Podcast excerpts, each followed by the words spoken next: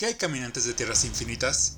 Espero que tengan un buen día. Desde que fueron publicados por primera vez los X-Men en 1963, se ha vuelto un grupo que ha pasado de ser un cómic de nicho a ser una de las más grandes franquicias de Marvel, por lo que han dejado el papel para ir a la pantalla grande. Pero años atrás incursionaron en la pantalla chica, en su formato de series animadas, de las que hablaré hoy. Pero antes, recuerden que este podcast pertenece a Tierra 1 canal de YouTube donde cada semana estamos subiendo videos sobre la cultura pop y su canal hermano Tierra Prime, donde hablamos sobre esta tierra donde vivimos. Yo soy Jack y los estaré acompañando ya sea en su camino a la escuela, el trabajo o simplemente mientras descansan. El piloto de Pride of the X-Men se estrenó en 1989. Fue encargado a Toy Animation por parte de Marvel. En este episodio podemos ver un magneto que ha sido capturado por el ejército de los Estados Unidos y transportado en un camión fabricado para mantenerlo a raya. Pero en el transcurso del viaje, a la que sería su prisión, el convoy es atacado por Emma Frost, que aquí no pertenece al Hellfire Club sino a la Hermandad de Mutantes. Y como era normal en la época, la voz que le dan a la Reina Blanca no nos deja dudas que es malvada. Después del rescate de Magneto, este, junto a Juggernaut, hermanastro del Profesor X, invaden la mansión de los X-Men, para obtener un artefacto que usarán para redirigir la trayectoria de un asteroide y se impacte contra la Tierra, dejándola en una nueva edad de hielo, donde los más fuertes sean quienes sobrevivan, y Magneto no tiene duda que los sobrevivientes serán los mutantes. Como dato adicional, Stan Lee es el narrador de la historia. En la descripción les dejo el link que los llevará a este piloto, de una serie que prometía, pero que nunca fue. En el 2012, Marvel quería llegar al público nipón, por lo que asociados a Madhouse crearon una serie al más puro estilo de anime, y transcurría la historia dentro de Japón. La primera escena de la serie es la batalla contra Fénix Oscura, y que está basado en la saga con el mismo nombre, y que pueden encontrar su resumen en el link que dejaré en la descripción, o si están escuchando el podcast en YouTube, aparecerá ahora. Esta primera escena es sumamente épica, teniendo un desenlace devastador para los X-Men, principalmente para Scott.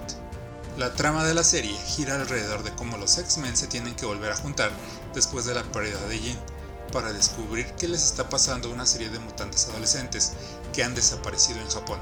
Para que la serie tuviera una mejor aceptación en las tierras del sol naciente, pusieron como protagonista a Hisako Ichiki, o Armor, una mutante japonesa que pudimos ver en los cómics del 2004 y es que prácticamente toda la serie gira alrededor de ella.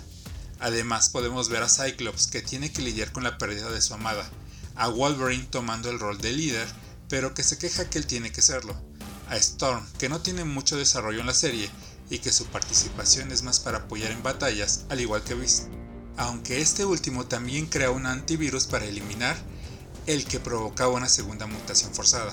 Los cinco personajes protagonistas eran dirigidos telepáticamente por el Profesor X. Además, en el último capítulo podemos ver algunos X-Men, como Raw, Colossus, Arcángel y el mercenario Bocazas Deadpool.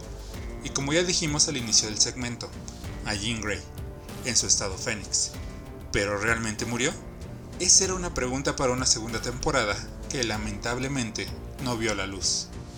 El diseño de personajes es muy parecido a los que realizaron Grant Morrison y Frank Quitely para la serie New X-Men, y que a su vez están basados en la película de los X-Men del año 2000, pero ciertamente estilizados a dibujos que caracterizan a la animación japonesa. Es interesante escuchar a los X-Men hablar en japonés, como su lengua nativa, principalmente a Wolverine, que le dan un tono del que podemos escuchar en personajes samurai o el de Storm, que tiene ese toque calmado y a la vez kawaii de muchos animes. Así que si te gusta el anime y quieres saber algo de los X-Men, o por el contrario, si te gustan los X-Men y quieres adentrarte al anime, esta serie es una muy buena opción. Voy a ser sincero, el nombre de Wolverine y los X-Men nunca me gustó. Entiendo de que Wolverine es el personaje más popular de los X-Men y que su nombre en el título es gracias a esto, pero para mí Wolverine es un X-Men más por lo que choco con esa idea de que le den mayor importancia, como si fuera un personaje ajeno y que llega a poner orden en la escuela, porque ni el profesor X puede. Pero después de este mal sabor de boca le di una oportunidad, encontrándome con un producto muy bueno, aunque no el mejor. y aunque explican, y a mi parecer un tanto forzado, por qué Wolverine tiene que liderar a los mutantes, ya que se han separado después de la desaparición de Jean Grey, además de la del Profesor X. Esto da como resultado una vez más que Cyclops se deprima y sea una vez más Wolverine quien tenga que encargarse del liderazgo. La trama de la serie tiene como base a dos sagas que ya hemos visto en la pantalla grande, Días del futuro pasado, y al igual de lo que se puede ver en esta película, en la serie se pelean en dos frentes, una en el presente y la otra en el pasado, liderando Logan a los equipos de ambas épocas. La otra saga es la de la Fénix Oscura, siendo esta la última película sobre los mutantes creados por Fox y que podrán ver la opinión de Gigi en nuestro canal de YouTube, Tierra 1. Los X-Men encuentran al profesor, pero este estaba en coma aunque se proyecta psíquicamente desde el futuro, donde ha despertado, explicando que ha pasado 20 años para él desde la explosión de la mansión y que en el mundo que ha despertado es todo un caos por culpa de la hermandad de mutantes, liderada por Magneto, y a la que también pertenecen sus hijos Scarlet Witch y Quicksilver.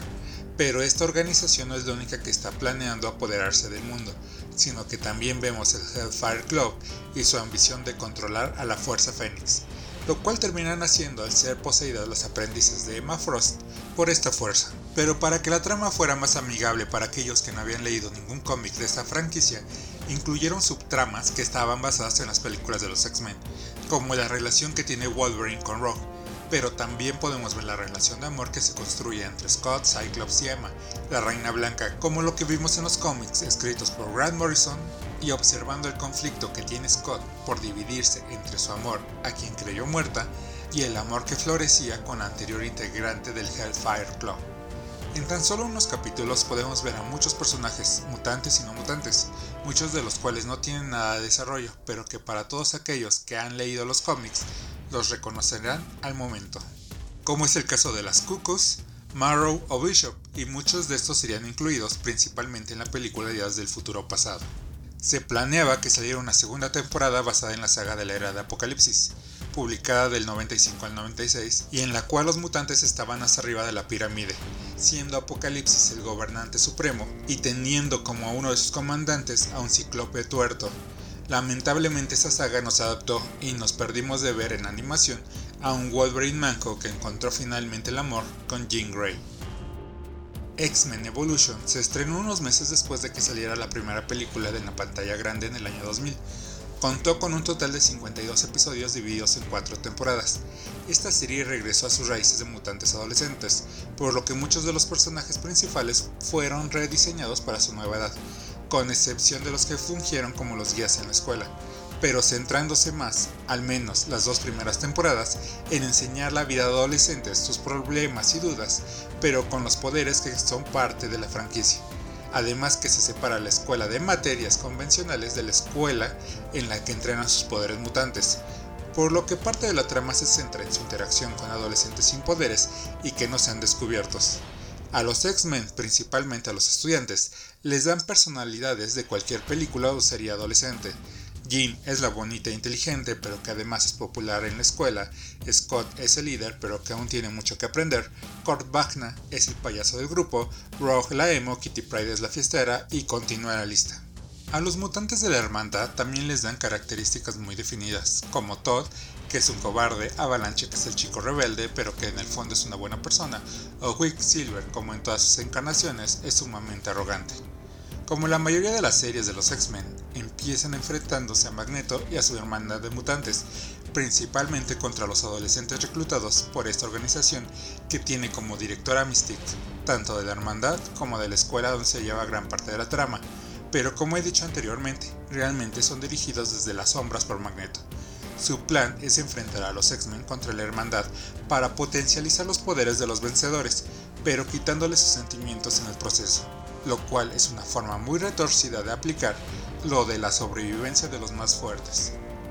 En la segunda temporada Magneto perdido a la hermandad de mutantes, por lo que ahora recluta nuevos mutantes como sus acólitos. Para derrotarlo, los X-Men se tienen que aliar a la hermandad, solamente que en la batalla tienen que revelar su condición, lo que dé paso a una tercera temporada más cercana a lo propuesto por Stan Lee, donde los hombres X son perseguidos y temidos por los humanos. Esa temporada se basa en el despertar de Apocalipsis, para terminar la cuarta con este villano a vencer junto a sus cuatro jinetes. El final de la temporada termina con un cliffhanger de lo que sería la quinta, basada en la saga de Fénix. Hay un capítulo que me gustaría resaltar en el que los X-Men originales, Cyclops, Jean, Beast, Ángel y Iceman se unen, equipo al que Bobby llama el equipo más cool de todos, pero no llegaron a ser la serie más cool de todas, ya que ese puesto lo tiene la siguiente serie. Y por fin, caminantes, llegamos a lo que es considerada por muchos como la mejor serie de los X-Men, fue estrenada en Fox Kids y producida por Savannah Entertainment, que usaron a ICOM, un estudio coreano, que animó casi todo el proyecto, animación que en su época era muy buena y apegada al diseño que se estaba usando en los cómics de los X-Men por aquellos años. Como en la mayoría de las series de los X-Men, se introduce a un adolescente que entra en la escuela de Charles Xavier. En este caso se le da el papel de Jubilation Lee, o Júbilo para abreviar. Además, en su primera aventura, que se titula La Noche de los Centinelas, un X-Men muere, como había sido costumbre en la primera aventura de este grupo en sus diferentes encarnaciones, y que para la época era sumamente revolucionario, al menos en las caricaturas dirigidas al público infantil. Cuando vi por primera vez la serie ya sabía de la existencia de los héroes como Spider-Man, Superman o Batman, pero no sabía que hubieran más y con poderes tan variados.